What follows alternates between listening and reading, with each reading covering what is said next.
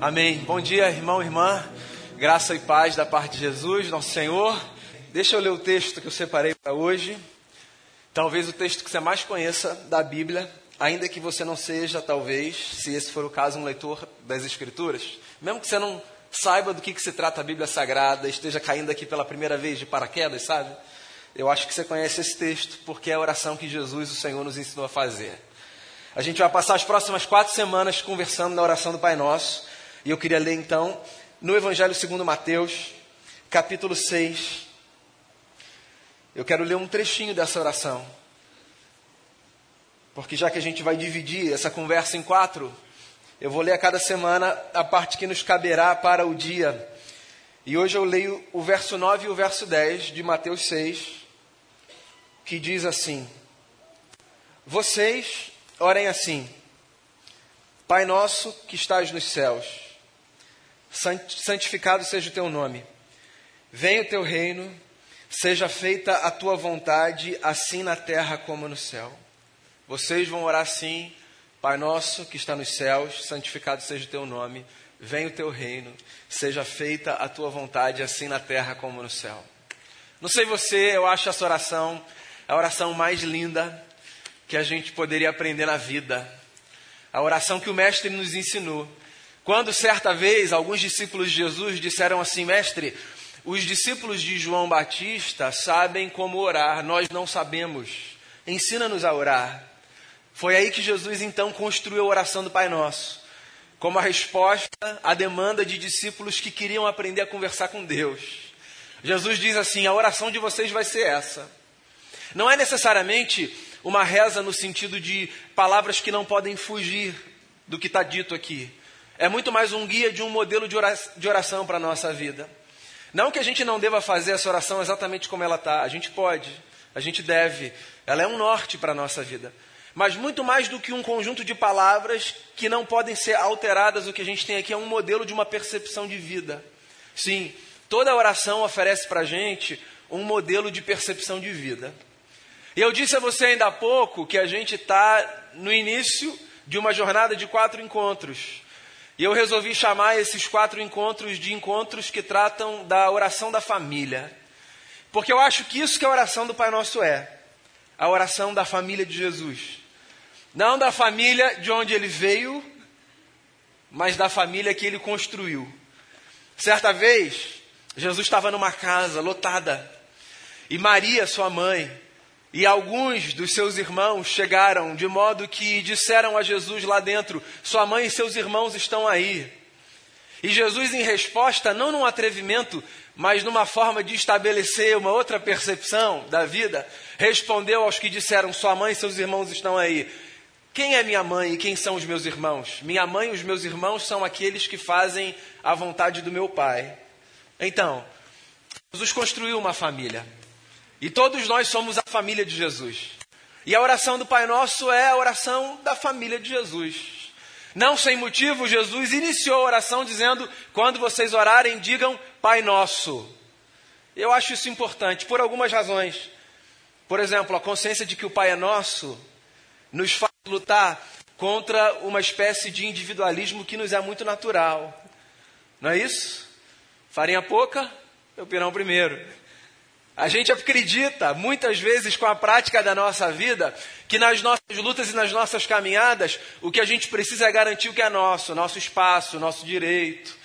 E é muito fácil e muito natural que a gente construa uma espécie de trajetória quase que individualista, sabe? Mais do que individual, individualista. De modo que essa consciência de que a gente está numa família é muito importante para balizar o nosso coração. O pai não é meu, o pai é nosso. Quem aqui tem irmão, irmã, sabe como funciona a dinâmica da família, né? Na família há diferenças, há desavenças, há brigas, há momentos que são esquisitíssimos, por causa do que a gente constrói e desconstrói. Mas quem, tendo irmão ou irmã, nunca ouviu do pai e da mãe, resolvam, vocês são irmãos. Não é isso? Ou seja, os nossos laços são maiores do que os nossos dissabores. Aquilo que nos une, a relação que a gente tem, antecede qualquer dificuldade. Eu lembro disso sempre que eu me lembro do início da oração de Jesus. Vocês, quando orarem, vão dizer: Pai nosso que estás nos céus. Pai nosso. É o meu pai, é o seu pai. É o pai do irmão com quem eu me dou muito, é o pai do irmão com quem eu não me dou muito. É o pai da irmã que se parece comigo, mas é o pai também da irmã que é muito diferente de mim, porque ele não é o meu pai, ele é o nosso pai. E essa é uma das coisas mais subversivas do Evangelho de Jesus. Eu aprendi isso e tento carregar, sobretudo nos desafios relacionais que eu vivo. Quem aprendeu a chamar Deus de pai não tem direito de escolher que irmão e que irmã vai ter. Nós somos uma família. Oração do Pai Nosso. Pai Nosso que estás nos céus. Santificado seja o teu nome. Eu gosto dessa ideia, né? Da ideia de a nossa oração ser uma espécie de lembrança da nossa vocação. A nossa vocação é essa, não sei se você sabe disso, né?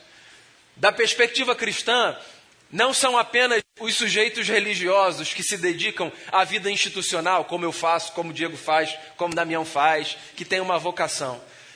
É muito natural a gente pensar na vocação como essa espécie de função do sacerdote religioso, sabe? Então eu tenho uma vocação e você não. É o que nos ensina essa lógica do senso comum. Pois o Evangelho de Jesus subverte essa ordem. O Evangelho de Jesus nos ensina que todos nós fomos criados com uma vocação e, curiosamente, com a mesma vocação.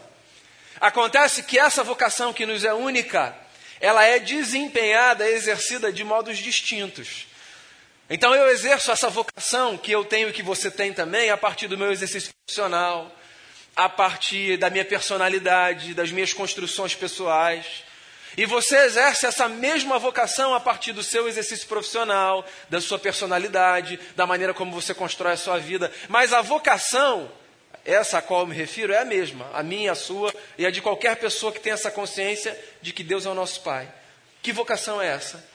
A vocação de santificarmos o nome de Deus na vida. Pensa nessas, nesses esquemas e nesses, nessas dinâmicas religiosas.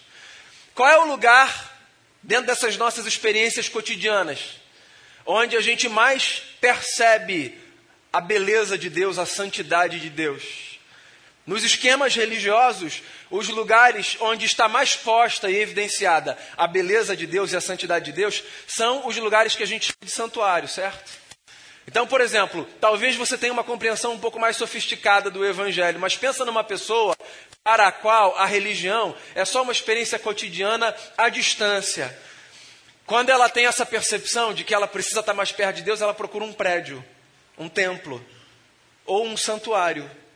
E não tem nenhum problema nisso, porque no nosso imaginário, os santuários são esse lugar de uma concentração mais densa da presença de Deus. Né?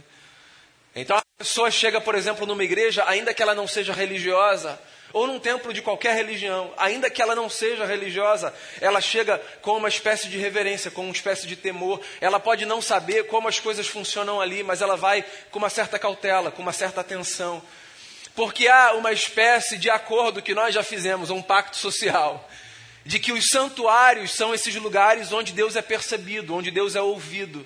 Então nós nos dirigimos a esses espaços, porque nesses espaços o nome de Deus é santificado. Então, Jesus nos ensina a ter essa percepção, mas de forma mais ampla. A gente reafirma a ideia de que os santuários são os lugares onde a santidade de Deus é vista. Só que a gente tem uma outra percepção, que eu acho mais sofisticada do que essa percepção religiosa mais basilar, primitiva. Que é, os santuários de Deus não são apenas os prédios que nós identificamos como templo, casa de Deus. Os santuários de Deus somos todos nós, homens e mulheres criados à sua imagem e à sua semelhança. De modo que santificar o nome de Deus não é necessariamente, nem principalmente, nem simplesmente fazer alguma coisa num espaço como esse. Santificar o nome de Deus é ter a consciência de que onde quer que a gente vá com esses pés que são santuários que se movem, a gente pode revelar no mundo a beleza de Deus. Então, santificar o nome de Deus, ou fazer essa oração, santificado seja o teu nome, é de alguma forma se lembrar de uma vocação que eu tenho que você tem. Eu tenho um amigo que canta uma música que diz exatamente isso. Eu sou casa, lugar de Deus, ele habita em mim. E eu gosto dessa ideia, né? A gente é casa de Deus. Inclusive, as Escrituras dizem isso. Há um trecho apostólico lindo, no qual as Escrituras dizem: tendo possibilidade de habitar em templos e santuários feitos por mãos humanas, Deus resolveu fazer morada nos nossos corações. Pois então, santificar o nome de Deus significa assumir um estilo de vida tal que, através do exercício das nossas atividades, da maneira como a gente constrói família, vive relacionamento, a beleza de Deus se faça perceber por aí. Esse é um desafio, não é? Pensa. Pensa fora das características religiosas. Pensa no cotidiano, no dia a dia. Se todos os dias eu faço a oração do Pai Nosso, eu tenho ensinado os meus filhos a memorizar a oração do Pai Nosso. Então, todos os dias de noite, depois da oração que a gente faz, a gente repete a oração do Pai Nosso. E se eu quero fazer essa oração todos os dias, eu quero ensinar os meus filhos a fazerem essa oração todos os dias como um modelo para a vida, eu preciso pensar de que forma essa oração, tão pequena, mas tão potente, pode ganhar vida na minha vida. Então, primeiro, a consciência de que Ele é o nosso Pai, não só meu. Quando eu pensar apenas em mim, quando eu tiver apenas com os meus interesses postos à frente dos interesses de outros, eu vou me lembrar, Ele não é só o meu Pai, Ele é o nosso Pai. Quando eu estiver numa disputa, insistindo em fazer com que a minha voz prevaleça, mesmo naquele ponto que eu já tenho a consciência de que no fundo eu devia ter abdicado daquele desejo, porque outras coisas mais interessantes foram postas, às vezes a gente chega a essa conclusão, né? Mas a gente está ali insistindo na birra, no orgulho, não querendo perder. Eu posso me lembrar, ele não é só o meu pai, ele é o nosso pai, há outras vozes, há outros irmãos, há outras irmãs, há outros interesses, há outras agendas. É o meu pai, mas é o nosso pai que está no céu, acima de qualquer pai, de qualquer modelo de paternidade que a gente tenha. Se você teve o privilégio de ter um bom pai, imagina o pai que está no céu está acima do seu pai, que foi um bom pai. Se você não teve o privilégio de ter um bom pai, pois então saiba que é um pai nos céus, que é melhor do que qualquer experiência traumática, que pode rearrumar na sua cabeça essa percepção do que é ter um pai. Ele é o nosso pai que está nos céus, cujo nome deve ser santificado na nossa vida. Santuário de Deus nós somos, mais do que esse prédio bonito que nos abriga nessa manhã de domingo. Venha a nós o teu reino. É o é a lembrança ou a renovação de um compromisso que a gente tem de submeter a nossa existência ao governo de Deus. Então, olha só. Tem uma frase de Leonardo Boff, teólogo católico, que eu gosto muito e costumo citar geralmente no Natal um trechinho de um texto do Boff que diz assim: Todo menino quer ser homem, todo homem quer ser rei, todo rei quer ser Deus, só Deus quis ser criança. Eu gosto dessa frase do Boff como uma explicação dessa dinâmica do milagre do Natal, do nascimento de Jesus, né? Mas deixa eu pegar um trechinho dela aqui, né? Todo menino quer ser homem, todo homem quer ser rei, todo rei quer ser Deus. Essa é a luta humana de todo mundo. Em alguma, em alguma medida e de alguma forma, todo mundo luta com o desejo de brincar desse lugar de ser Deus. Essa ideia de governar. Deus nesse sentido.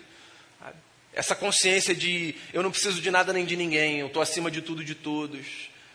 Em alguma fase da vida, esse negócio fica mais acentuado na nossa trajetória. Mas isso nos acompanha por toda a nossa jornada. Chega um momento, pelo menos deve chegar esse momento. Se não chegou ainda, alerta vermelho aí. Chega um momento que esse negócio de brincar de ser Deus cansa, certo? Porque a gente percebe, um, que a gente não tem vocação para isso. A gente não foi feito para ser Deus. Dois, a gente não tem competência para isso. A gente não sabe estar nesse lugar.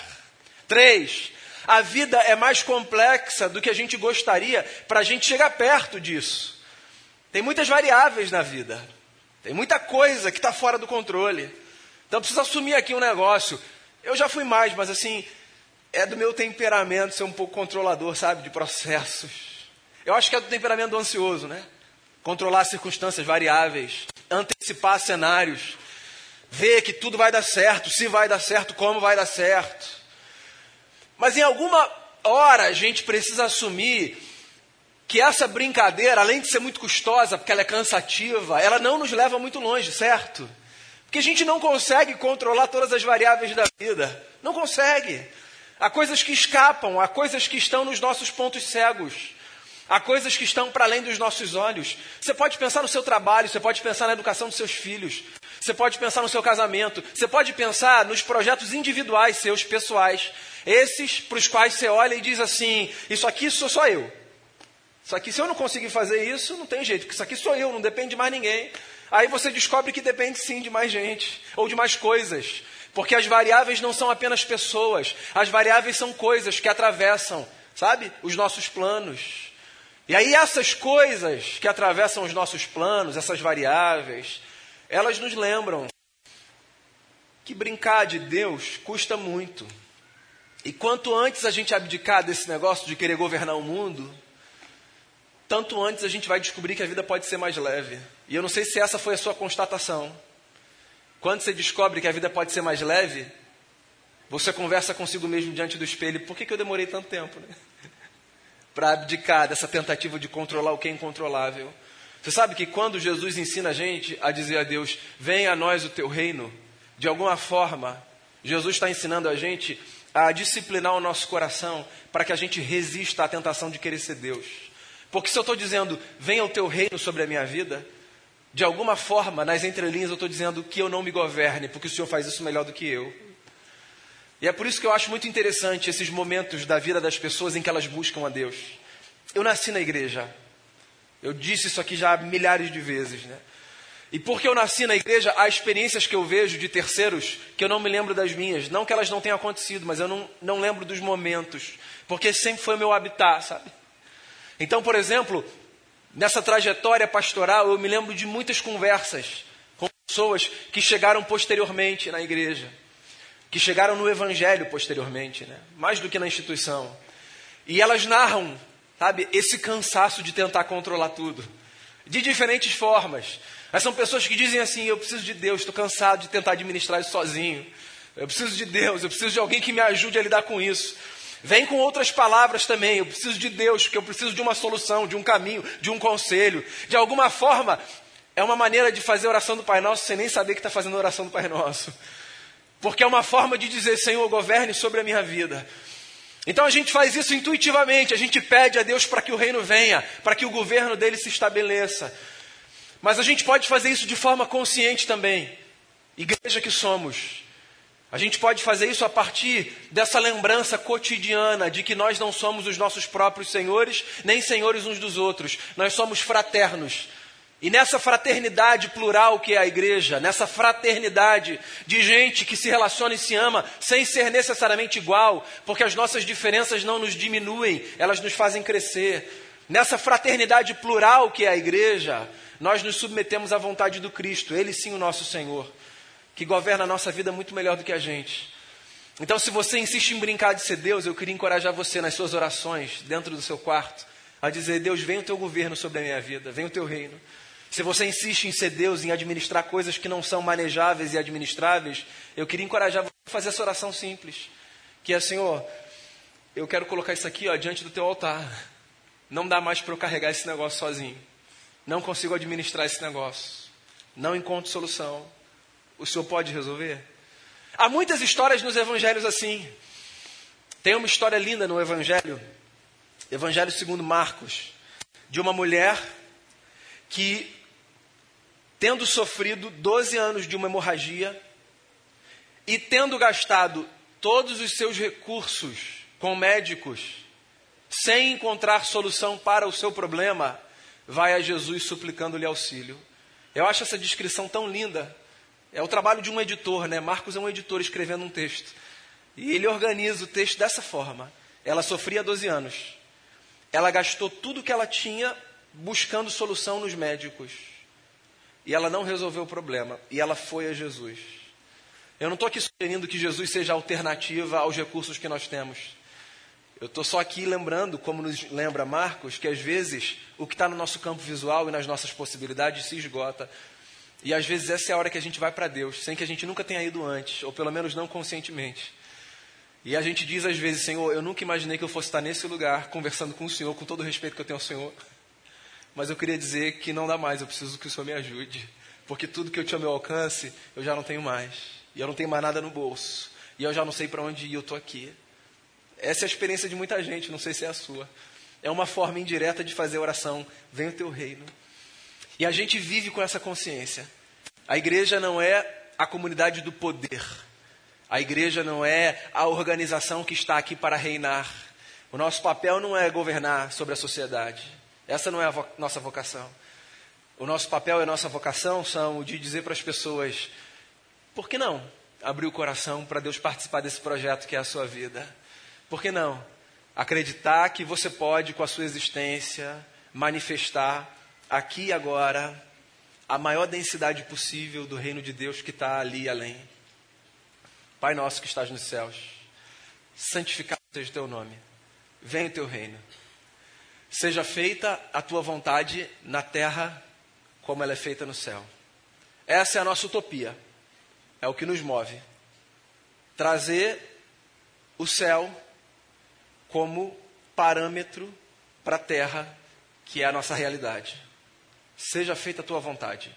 Ou seja, com essa parte da oração do Pai Nosso, Jesus nos ensina que nós temos dois compromissos: o de discernir a vontade de Deus e o de abrir espaço na vida para que a vontade de Deus seja feita. Duas coisas que eu diria a você que são importantes você manter atenção. Faça essa pergunta na vida. Eu ouço muito essa pergunta. Inclusive, tem gente até traumatizada que chega no meu gabinete dizendo assim: Pastor, eu não sei nem mais o que eu pergunto. Porque eu já disse aqui algumas vezes assim: quando você vier no meu gabinete, não vem me perguntar o que, que Deus acha, porque eu não sei nem o que eu acho. Você quer que eu saiba o que Deus acha? Deus é muito grande para eu saber o que Deus acha. E aí tem gente que chega no gabinete assim, pastor, eu sei que você não sabe o que Deus acha, mas você pode me ajudar? Eu falo, não, querido, pode vir, era só uma, era só uma fala de um sermão, fica tranquilo. É só uma forma de me expressar. O que eu estou querendo dizer é o seguinte: discernir vontade de Deus é complexo, né? Mas o fato de ser complexo não significa que a gente deve abdicar da tarefa. Quando eu digo o que eu digo, brincando, o que eu estou enfatizando é que eu não sou um oráculo, ninguém é oráculo. Eu não posso dizer assim, diz o Senhor, abrir a minha boca e entregar a você um recado de Deus, como se ele fosse exatamente o que eu digo, porque há muitas camadas que perpassam essa distância entre Deus e a minha boca, ainda que ele esteja aqui.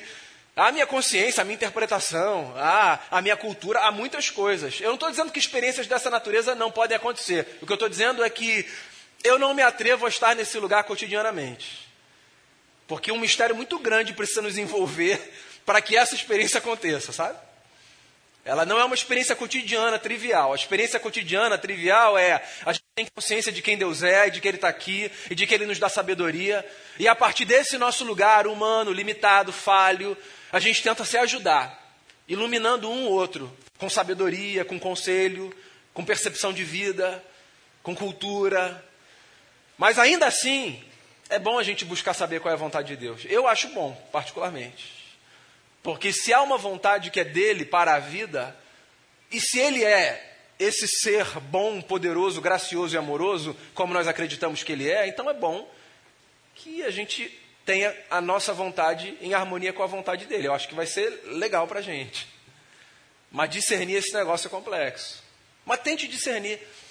Se faça essa pergunta, sabe, nas suas escolhas cotidianas. Será que isso aqui.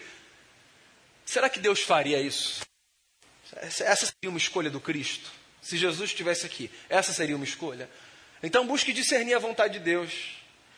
E busque, em ato contínuo, cumprir a vontade de Deus. Ou seja, se você discerne um negócio como sendo um negócio de Deus para a sua vida, vai atrás disso. Porque não adianta nada eu falar, achei um tesouro. Isso aqui é Deus para a minha vida e deixar ele ali. E fazer outra escolha contrária àquilo que eu acabei de discernir como sendo melhor para mim, certo? Eu preciso discernir e eu preciso praticar.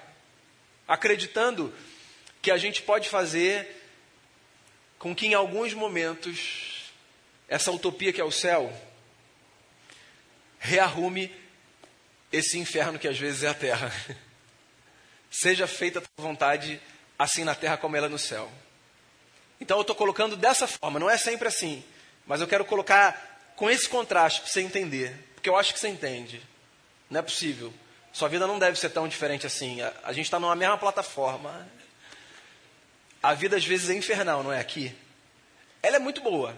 Muito boa. Se eu falar assim, ó, quem quer ir para o céu, todo mundo vai levantar a mão. Se eu falar quem quer morrer, eu espero que ninguém levante, certo? É boa a vida, a gente não quer morrer. A gente quer ir para o céu.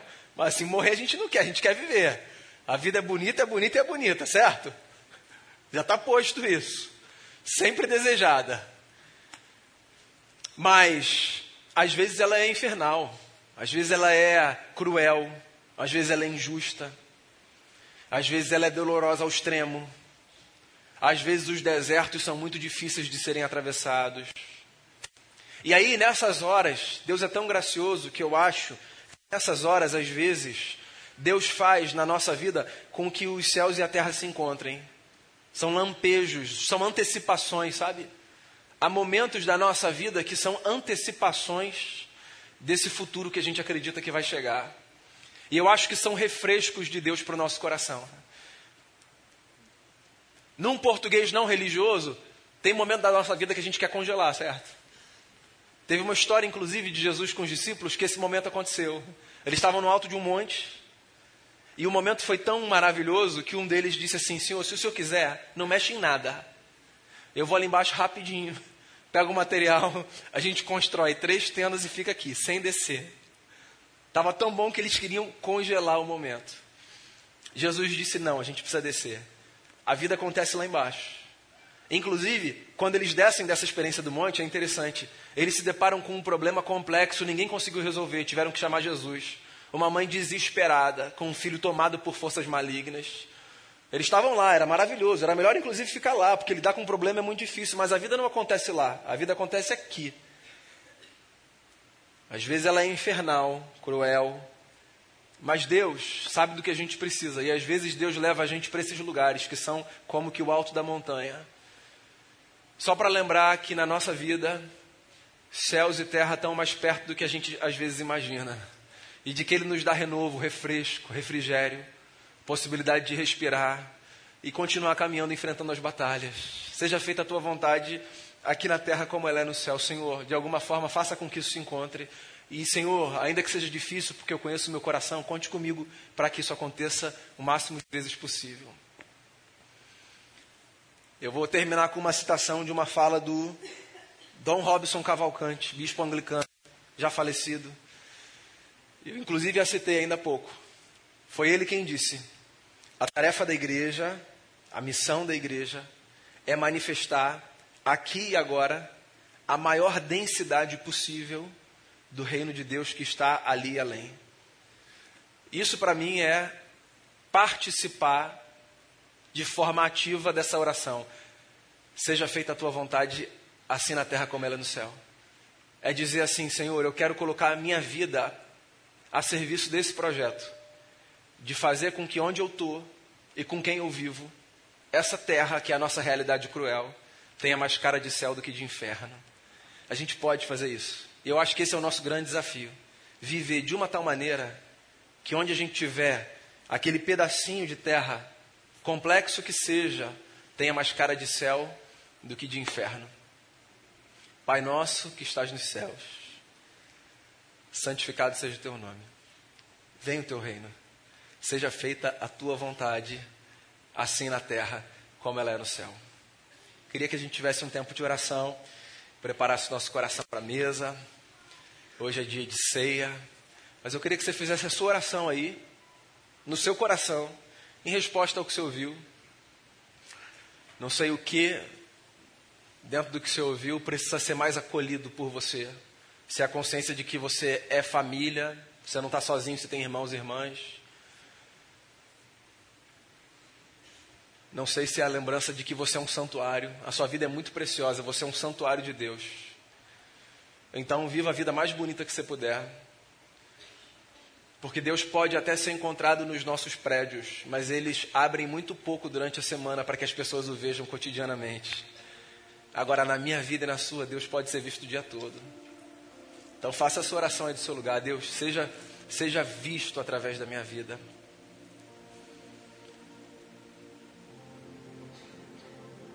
Submeta o seu coração ao governo de Deus. Você está brincando de ser Deus, abre mão disso. Sua vida vai ficar muito mais leve.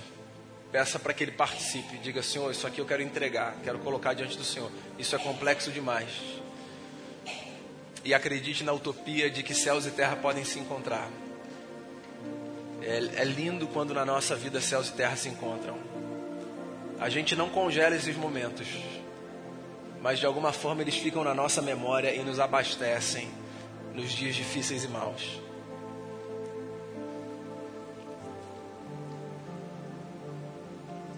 Senhor, a gente está aqui diante do texto sagrado, diante da oração da família de Jesus, a oração que o Cristo nos ensinou a fazer. A gente está aqui para dizer ao Senhor obrigado por fazer de nós uma família, uma fraternidade.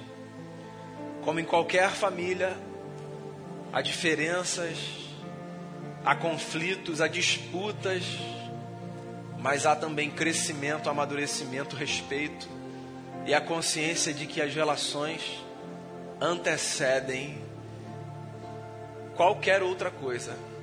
Elas são invioláveis, elas existem e existirão, porque o que nos une é o amor do Cristo que se deu por nós na cruz do Calvário. Governe sobre nós, Senhor, não apenas sobre nós como organização religiosa, governe sobre nós no coração, governe governe sobre nós, conduzindo a nossa vida, governe sobre nós, assumindo um lugar que a gente insiste em ocupar, mas que não é nosso. A gente não cabe em determinados lugares na nossa vida, mas a gente insiste em se fazer caber. Nos dê a humildade de sairmos desse lugar para que o Senhor ocupe esse espaço. Então ajude a gente nos conflitos, nos dilemas, nos relacionamentos, ajude a gente. Ajude quem já tentou, como aquela mulher da história, anos, quem já investiu recursos e não viu solução, ajude. Nós contamos com a ajuda que vem do Senhor. O Senhor é o nosso governador, o nosso rei, o nosso Senhor. Ajude-nos a discernirmos a tua vontade. Ajude-nos a cumprirmos a tua vontade. E nos dê a graça de vermos céus e terra se encontrarem na nossa vida, de tal forma apenas a gente desfrute, mas quem estiver perto, desfrute também dessa presença divina que atua em nós e entre nós. Assim eu oro, pedindo que o Senhor nos abençoe, nos abençoe na mesa que está posta, que o Senhor, através do pão e do cálice, nos fortaleça, renove a nossa fé, a nossa esperança, a nossa confiança e conduza a nossa vida da forma que só o Senhor sabe fazer. Em nome do Cristo que eu oro. Amém.